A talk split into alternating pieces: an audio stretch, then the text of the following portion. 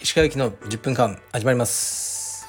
このチャンネルでは日本最大級のブラジリアン柔術ネットワークカルペディエム代表の石川由紀が日々考えていることなどをお話しします。こんにちは。週末土曜日ですね。皆さんいかがお過ごしでしょうか？僕は今日の朝はいつものクロスフィットジムでトレーニングしてきました。で今日はあの調子がいいなと思ったので腰の調子ですね。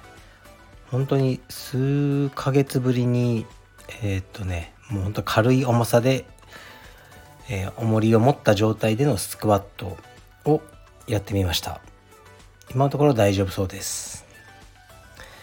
でえー、っと土曜日の11時のクラスは僕がやってるので今日もそちらのクラスをえっとね担当しました。それからオフィスで、えー、これから仕事します。ですね。はい。ダイエットも進んでます。とりあえず今回は65キロをあの目標にしててで今66ぐらいですね。最後の1キロはきつそうですけど今月どうだろうな。今月いっぱいにいけたらいいなと思ってますね。でレターの前にとカルペディウムの新しい道場ができたあのお知らせですね。本日オープンなんですね。で中国で以前カルペディエムの疲労で、え、っと練習をしていた孫くんっていう方がいたんですけど彼が中国に帰って開いた道場ですね。で前も語ったけど彼はもう数年前に白帯の時に道場を出したいって僕にあのね言いに来て石川さんに会いたい。って会っていや白帯じゃもう話になんないよって言ってでやっぱり道場っていうのは自分でやるんだよ。誰か雇うとかじゃなくてって言って若いんだから頑張れ。紫帯になってこい。って言って本当に頑張って彼は3年後あの紫帯になってまた僕に言いに来ました。道場開きたい。でよく頑張ったね。すごいね。と言ってあったんですけどで今ねコロナとかいろいろあったんですが道場があの今日オープンです。おめでとうございます。で道場のそのねえー、と様子は僕のインスタのストーリーに載っけましたね。それとカルペディエムのオフィシャルのインスタグラムに投稿として載っけました。なんとねすごいんですよ。160坪550平米だったかな。という道場で160坪ってもう何みたいなね。青山道場の4倍ぐらいあるのかな。でなんとあの男女別でサウナまであるんですよ。でね上にカフェにしようかとかまあその、ね、いろいろすごいすごいなと思いましたね。うん。で彼も頑張ってこれからやるんですけどまあとりあえず楽しめと。ねもうその何もシークレットはないから道場運営。楽しんだもの勝ちだから楽しめ。で日々のクラスをしっかりしろ。クラス中に携帯を見るな。みたいなそういう細かい話もいろいろしましたね。おめでとうございます。で中国にはもう一つすでにあるんですね。でまず最初にヘフェイ。というのがあってで今回の道場も地名としてはヘフェイなんですね。でどうしようかっていうことでアンフイっていうのは省の名前ですね。で、うん、そのもっと大きなありますよね。福建省何々省。で安徽省っていう省があってそれを中国ではまあアンフイと発音するらしいんですが。ですから例えてみればカルペディエム青山っていうのがあって今度はカルペディエム東京というものを作った。という形になりますかね。はい。だから僕もねあの、えー、と招待してくださるみたいなんでいつでもあの行く準備はできてます。はい。おめでとうございます。カルペディエムこれでいくつだろう？30個ぐらいあるのかな？うーん。ちょっとえ、っとね今度しっかりと数えてみます。はい。ああとそうだなんだっけ。これもねあのえー、っと僕の ストーリーばっかり最近投稿したり載っけてるんですけど詳しくは見てないんですけどカルペディウム鎌倉と大船の、えー、代表である坪井先生ですね。があのウェブ媒体に出てましたね。あのなんていうかライフスタイルマガジンですかね。フイナムに結構フィーチャーされてましたね。で最後充実着の写真とかもあって面白い記事でした。あのサンダルのまあタイアップなんですかね。宣伝だと思うんですけどすごくいろんな坪井さんのおしゃれなライフスタイルが紹介されてましたね。坪井さんといえば、まあ、おしゃれかっこいいってこうね毎回あの言われるんですけどそれを何だろうなストレスにしてないのかなとか思いますけど自然体でうんなんか生まれつきおしゃれな感じの人ですよね。まあ素晴らしい。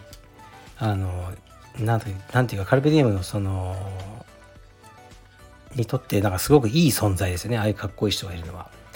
やっぱりねどっちかというとルックスがいい方がいいですよね道場の代表やるならそういう意味ではすごくいいなと思います坪井さんはね本当にあの、まあ、かっこよくて少しクールなんですけど実は道場経営とかに関してはかなり古風なお考えをお持ちですね。うん。結構オールドスクールですよ。はい。で坪井さんに黒帯を出したのは僕なんですけどもう随分前ですよね。すごく前でえっ、ー、とね当時はこうまあパーティー黒帯ねあの坪井さんに与,、ね、与えるってことでパーティーをしてで坪井さんの奥様とお兄さんお兄さんは格闘家なんですね。からメッセージをいただいてそれみんなの前で読もうと思ったんですよね。ででもその連絡先がわからないからシークレットにしたかったからなんとか坪井先生のあの奥様の連絡先をあの見つけてね連絡してなんかねこう悪いことしてるようなこう奥様と2人でこそこそいろいろ手紙の用意とかした思い出がありますね。はい。まああれから随分経ちましたけど、あのまあカルペディウムを大きくね、してくれた原動力の一つだと思ってますね。まあいい記事なんで読んでみてください。はい。ではレターに参ります。2つだけ来てますね。まあ、とりあえずあなたの秘密を教えてください。というお題でやってましたね。もう少し続行しようと思います。石川さんいつも楽しく聞いています石川さんと同じ昭和50年生まれのリーマンです私の誰にも言えない秘密ですがふとした瞬間に死にたくなるということです周りから見ればそれなりの給料をもらい子供も健やかに成長し充実した生活を送っているように見えるようですが一人で部屋にいる時などその行動に移しそうになります。石川さんと同じ昭和50年生まれで更年期障害かなと考えたりもします。新規臭いレターですみません。この配信ずっと続けてください。はい。ありがとうございます。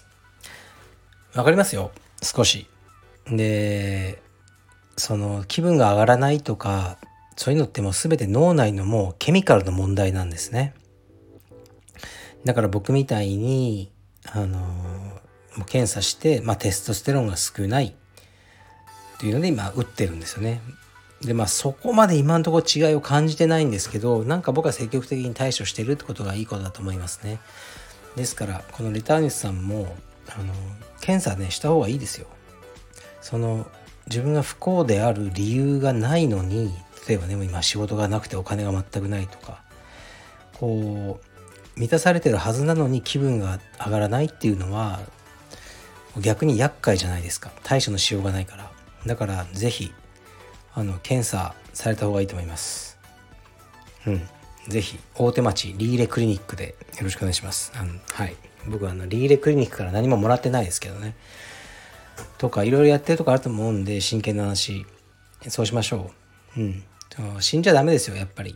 家族ね悲しんじゃうじゃないですか。だからあのー、ね検査をしてテストステロンをこうぶち込んでぶち上げていきましょう。昭和50年の仲間として。あの伝えさせていただきます。はい。じゃあもう一個いきます。これは昨日読んだえー、っとフェラーリに関するあの話ですね。それのあの僕が答えたのにまたレターが来た。ということなんでもしまだ昨日のを聞いてない方はそちらから聞いてみてください。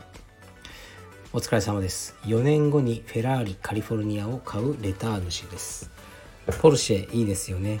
実は現在2018年製の911カレラ4に乗っています。その関係もあり4年後なのです。またちょうど4年後起業10年になりなんとか社会の中で必要とされる組織として成長できているのでその節目にと思っています。カリフォルニアがいいのは20代のすっかんぴんの頃に見て将来いつかは俺もと思っていました。私の感覚が古いのか最近のフェラーリより少し前の方がコンパクトでデザインも好きです。そして社会的に認められる価値より私の内面が満たされることに意味があります。資産的価値じゃなく内面的価値なのです。もう残された時間はたかだか30年ちょいなのでやりたいことを全部やるんです。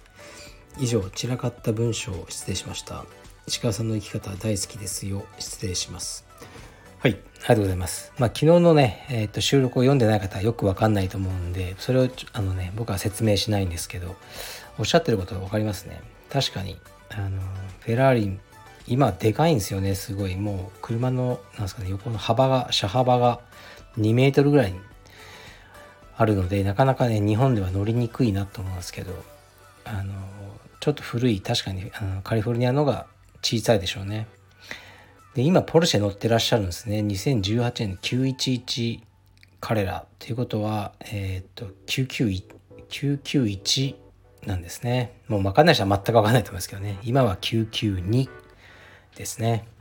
確かにそんなにまだ古くないですからね。これを4年乗って、その後フェラーリというね、いいですね。すごくいい人生を送ってらっしゃいますね。で、まあ、起業後10年になり、その記念にそういう何か記念にこういうのをしようというのはとてもいいことだと思いますね。僕もですねカルペディエムがもうすぐ10年ということを人に言われますね。うん僕は全然覚えてないんですよねいつかなのか。で別にその10年の節目に何かをねしようとはあの今のところ思ってないんですけどまあ、ずっと僕も仕事頑張ってきてあの本当に好きなことだけをしようとはあの、ね、前から思ってましたけどもっともっと強く思うようになりましたね。でもう47歳になりますね2週間後ぐらいに。ともうね本当にアラフィフですよね完全なる。でもいつ死んでもね、まあ、若いですがまあね若いのにねぐらいで済む話になっちゃうと思うので僕もねもう好きなものを買いたいものはねあのバンバン買っていこうと。やりたいことをどんどんやろう。って思ってますね。そういうやる気も最近は少し出てきてあもしかしたらテストステロンを打ってるからかもしれないですね。まあプラセボかもしれないですけど何でも聞けばいいと思ってます。はい。ありがとうございますレター。